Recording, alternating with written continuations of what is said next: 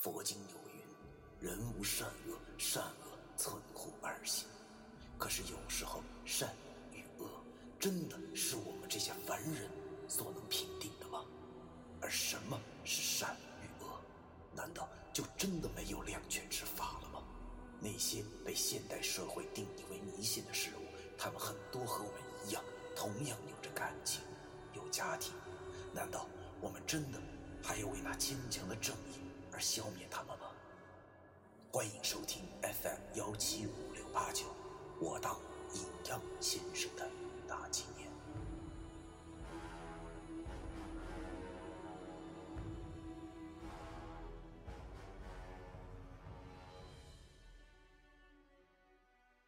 第一百七十一章，狗屎运。尼古拉斯·广坤曾经说过：“即使是再牛逼的武林高手，也他妈有横的一天。”这话真没错，运气真是一个很重要的元素。这真的，真没想到，正当我已经有必死的决心去等待那老家伙扑过来的时候，大风。竟然吹散了乌云，而且今晚竟然又是鬼月亮。鬼月亮，顾名思义，出现此月亮的夜晚，鬼怪通常都会十分的活跃。正所谓，万物离不开光，其实妖邪之辈也是如此。没有光，就没有一切。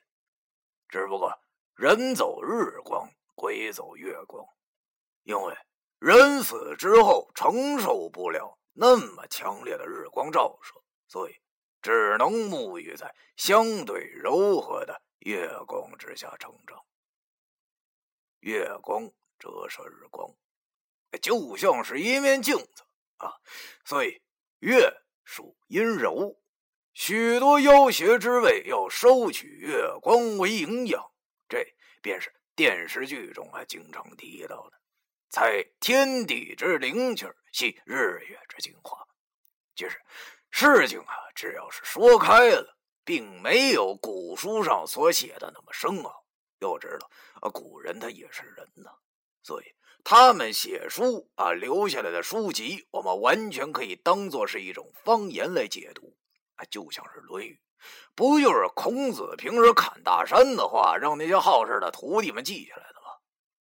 说起来，这僵尸之辈啊，和那些寻常的脏东西那并不一样。僵尸一词出于《大千录》，是道家的一本著作。僵尸的意思是四肢僵硬，头不低，眼不斜，腿不分，尸体不腐烂啊。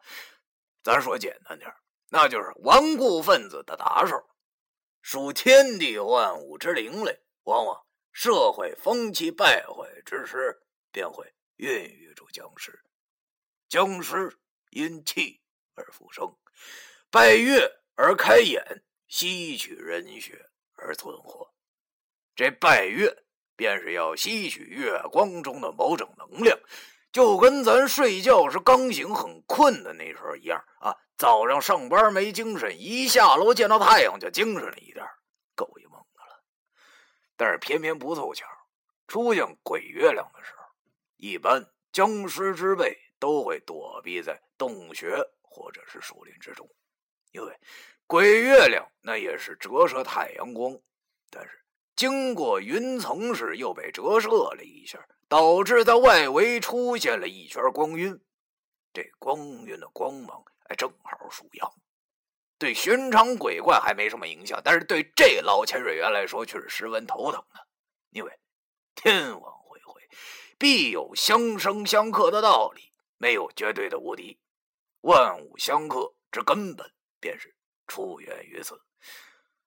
哎呀，我惊呆了，望着天上那鬼月亮。真想不到，老子运气竟然这么好！操，这也不能说是运气好，只能说是阴差阳错吧。老天爷，老天爷，你他妈的还算是公平啊！一个闪电把这老人参给崩活了，大晚上又出了鬼月亮来克他，只是苦了我和老于两个人了，要为你擦屁股。这让我俩情何以堪呢？咔吧咔吧的声音再次传来，那老潜水好像是受不了这鬼月亮的照射，转身十分机械的向树林里跑去了。现在讲起来虽然是很惊险，但是当时这一系列的事儿都不超过十分钟，真想不到最后又出现了如此戏剧化的转折，以至于我他妈都愣了，交叉在胸前的双手都还没放下，有点不相信这他妈的是不是真的。直到那树林之中再也没有任何声音的时候，我才长出了一口气，蹲坐在这。泥泞的土地之上，瑟瑟的发抖起来。不管怎么说，我是不用死了，我们都不用死了。这劫后重生的感觉太他妈好了，就像是你抱着一必死的决心去喝一杯尿啊，喝到嘴里才发现那其实是哈尔滨啤酒一样过瘾。老易还趴在那儿，他见那老潜水员竟然跑了，十分的惊讶，便虚弱的问我：“哎呀，老嘴啊！”到底怎么回事啊？他他怎么没杀我们呢？我苦笑了一下，站起身，走到他身边，把他扶了起来，然后对他说：“哎呦，我哪知道？也许是咱俩命不该绝吧。哈，天上出现了鬼月亮。”老易靠在我身上，我拿出了两根烟，点着了，把一根放在他嘴里。虽然今晚是安全了，但是……并不代表着那老杂毛明晚不出来。这正是躲得过初一，躲不过五一，五一过完还有六一的道理。大概过了十多分钟吧，老易已经勉强的能站起身了，而他手上的伤也开始慢慢的愈合了。这种人不幸中的万幸，煞气没有真正的入体，这真是不幸中的万幸啊！想到我们和两个老神棍说好，无论找没找着郑阿姨，半个小时都要回甄家。可是现在都都两个小时了，他们一定会很担心吧？不过好在甄阿姨没有生命危险，只是晕过去了。但愿他没有看见那老潜水员吧，要不然那甄家可就真要大乱了。这夜已经是很深了，由于那老杂毛跑了。这附近的鸟兽应该都回来了，也不知道是哪棵树上的夜猫子开始咕咕咕咕的叫着，似乎是在嘲笑我们这狗屎运一般。我俩走到了树林之中，我把郑阿姨从灌木丛中拉了出来，摸摸郑阿姨的脑门很烫，好像是高烧了。哎呀，真是苦了他了，为了给两个老傻逼送伞。差点把命给搭进去，想想那俩老神棍啊，那嘴脸，我还真为他感到不值。不过说什么都没用了，还是先回去再说吧。我把郑阿姨背在了身上，然后和老易一起向回家的路走去。夜路不太好走，大概过了一个小时，我俩才回到了家。推开屋门，甄家人全坐在客厅里，当然还有那俩老神棍。文叔和林叔见我背着甄阿姨，连忙上前帮忙把甄阿姨先扶到了沙发上。甄家人开始抱怨自己这妹妹真是好给别人添麻烦。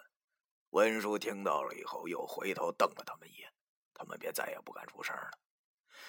林叔拿了杯水，同时掐了掐甄阿姨的人中。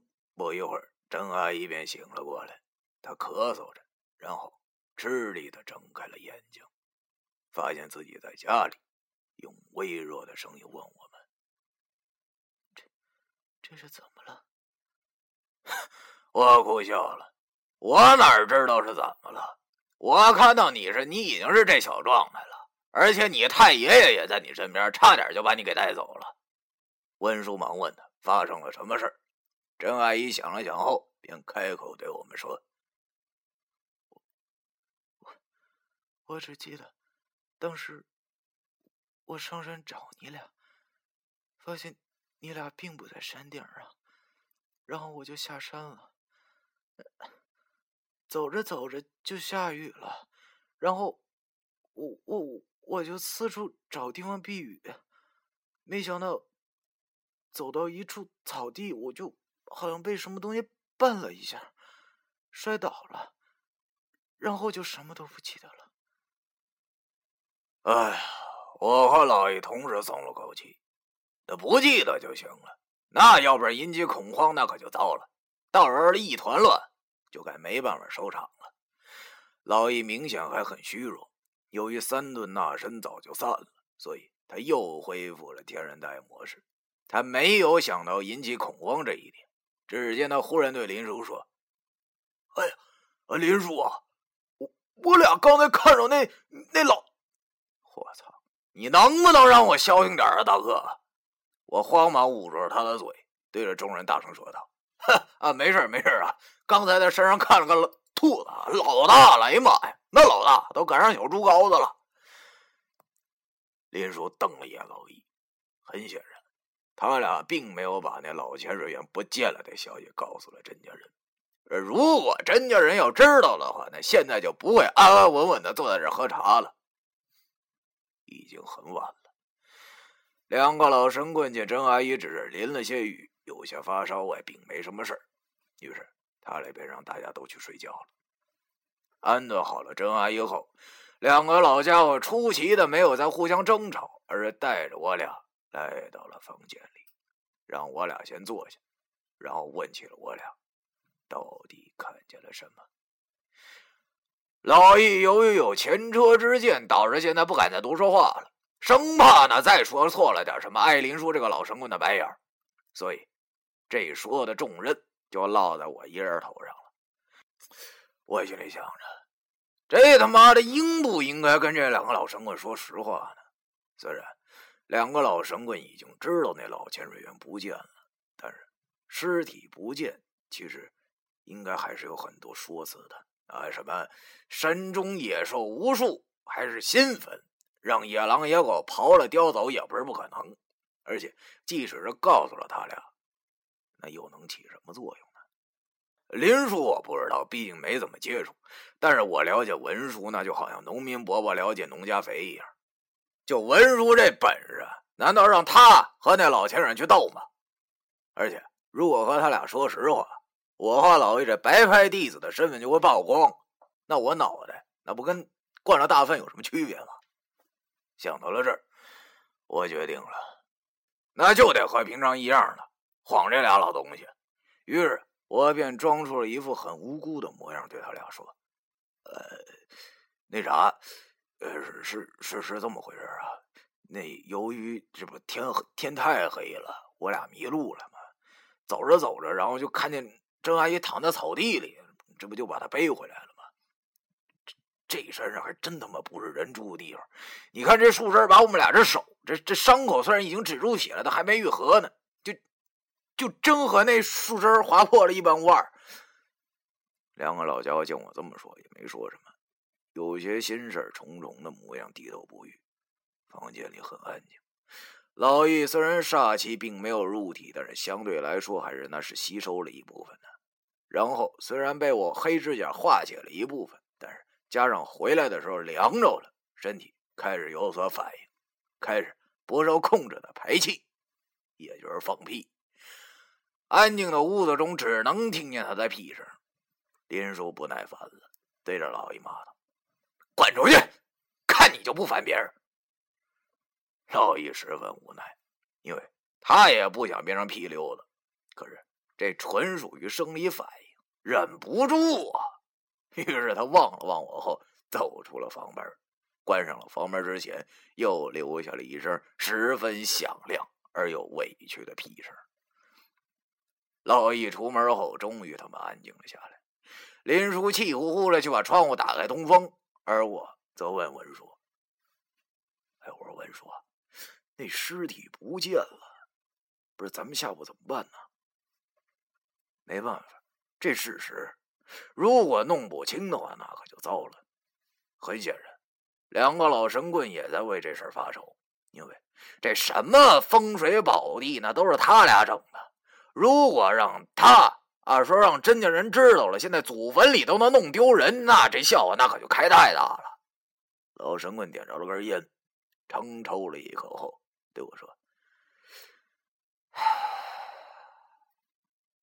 小伟啊你你明天放假你你回家玩两天去吧然后直接回哈尔滨。